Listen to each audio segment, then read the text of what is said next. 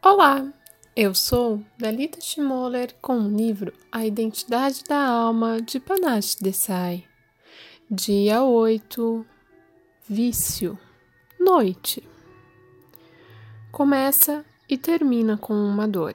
Mas qual ferimento causou essa dor? O que nos machucou? Afinal, não sentimos dor sem razão.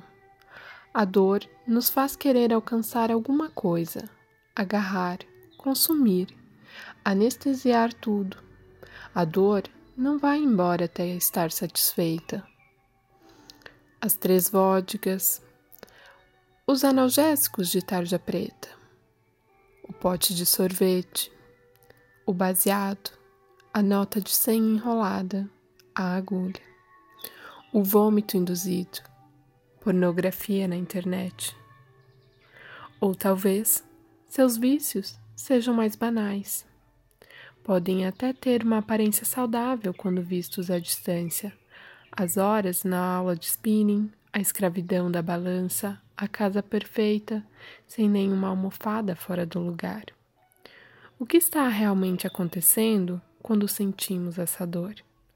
O que realmente queremos? O álcool, as drogas, as dietas, o perfeccionismo.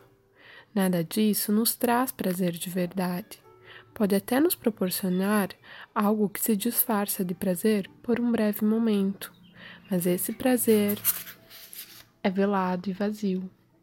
Não há realização, nem sentido, luminosidade, alegria ou amor. Essa dor é a solidão, é o tédio, a tristeza de que não conseguimos nos livrar, a raiva que estamos tentando esconder, o medo que nos sufoca quando nos encontramos sozinhos, a insegurança, a ansiedade e o estresse fortemente emaranhados numa bola que fica alojada no nosso plexo solar e que pede para ser liberada. Nós ansiamos por algo autêntico e, apesar disso, acabamos buscando o oposto: um band-aid, um curativo, um bálsamo.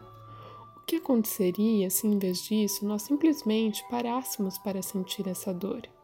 O que aconteceria se parássemos de fugir? Ninguém jamais morreu dessa dor. Você não é o único. Todos sentimos a mesma coisa. Nós sabemos. A dor é como uma batida na porta.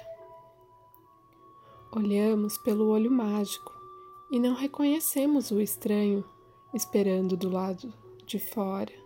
Ficamos com medo o que vai acontecer se abrirmos a porta e deixarmos o estranho entrar? O que não percebemos é que esse estranho não é um estranho. Esse estranho somos nós mesmos.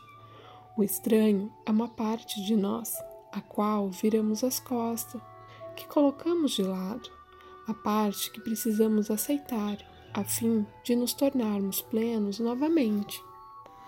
Considere essa dor um despertar essa dor é um prenúncio da realização que você busca.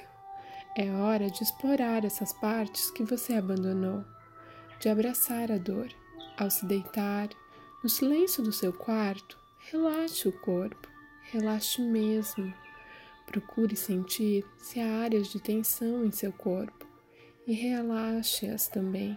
Agora, tome consciência da sua respiração. Estenda a sua respiração até embaixo, na base de sua coluna. Sinta-a lá, espaçosa, expansiva. Enquanto você inspira e expira, faça a respiração se mover para cima e para baixo em sua coluna, enquanto ela flui. Cumprimente o visitante que quer a sua atenção. Dê espaço para o que vier. Dê-lhe boas-vindas. A dor, o visitante indesejável, é, na verdade, um amigo que chegou para acender as luzes.